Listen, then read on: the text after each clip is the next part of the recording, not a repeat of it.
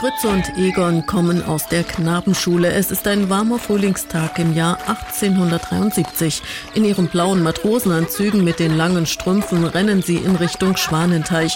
Dort sind sie mit zwei anderen Jungs zum Spielen verabredet. Soldaten wollen sie sein, sowie die unzähligen preußischen Militärs in ihren schnittigen Uniformen, die die Straßen Wittenbergs bevölkern. Im Jahre 1868, also wenige Jahre vor der Entfestigung, hatte Wittenberg 12.026 Einwohner und zusätzlich 1.997 Soldaten. Das ist schon äh, nicht wenig. Also wir hatten sehr viele Soldaten, die äh, da mussten also Stiefel gemacht werden, äh, da mussten Lebensmittel geliefert werden äh, für die Garnisonsverwaltung. Also es veränderte sich das Gesicht der Stadt eigentlich im Grunde sehr sehr intensiv. Wittenberg verlor ihren Status als Universitätsstadt erzählt Andreas Worda. Wittenberg ist zu dieser Zeit Garnisonsstadt mit mehreren Kasernen. Die Altstadt ist von einer hohen Wallanlage umgeben, zeigt der Chef des Wittenberger Stadtmuseums an einem großen Modell.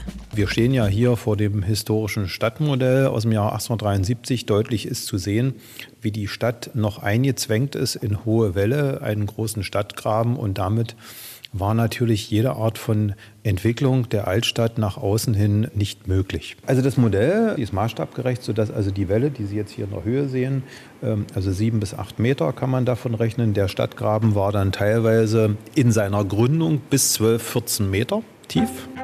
Doch die Wittenberger selbst haben es nicht so mit den Preußen. Die Soldaten und Offiziere sind geduldet, aber nicht geliebt. Also die Preußen kamen ja als Befreier von dem Napoleonischen Krieg, äh, hatten, hatte man genug und sie blieben im Grunde dann als Besatzer. Und das haben die Wittenberger in den ersten Jahrzehnten nach 1815 sehr intensiv empfunden. Also man redet auch von den Muss-Preußen, wir mussten preußisch werden. Und man muss sich das ja vorstellen, Wittenberg hatte viele Beziehungen beispielsweise zu Leipzig.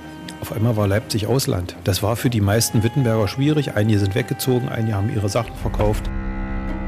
Zudem sind die Kanonen und die Waffentechnik auf dem Ringwall längst veraltet und zu nichts mehr zu gebrauchen. Wittenberg ist eine Festung, die keinem Angriff mehr standhält.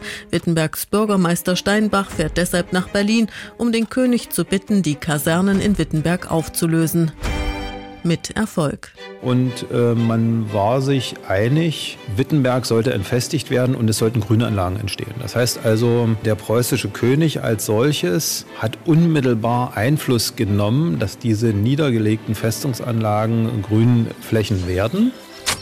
Regelmäßig lässt sich Wilhelm I. über die Arbeiten in Wittenberg informieren.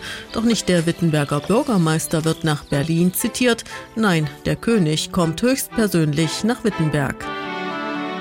Und dies sehr, sehr regelmäßig, weil der Wittenberger Bahnhof als solches war ein Bahnhof, wo es eine Kaiserunterkunft gab. Nämlich im Bahnhof gab es einen Salon für den Kaiser. Da wartete der oder er aß auch auf dem Bahnhof. Er fand den Wittenberger Apfelkuchen ja auch ganz besonders gut. Und so bekommt Wittenberg Ende des 19. Jahrhunderts statt einen hohen Wall einen grünen Gürtel. Noch heute sind Teile der Anlage erhalten, etwa ein Mannschaftsgebäude, in dem heute das Aquarium des Wittenberger Tierparks untergebracht ist. Und auch der Schwanenteich, einst Teil des tiefen Wassergrabens, ist noch heute ein beliebter Treffpunkt aller Wittenberger und erinnert an die Entfestigung der Stadt vor 150 Jahren.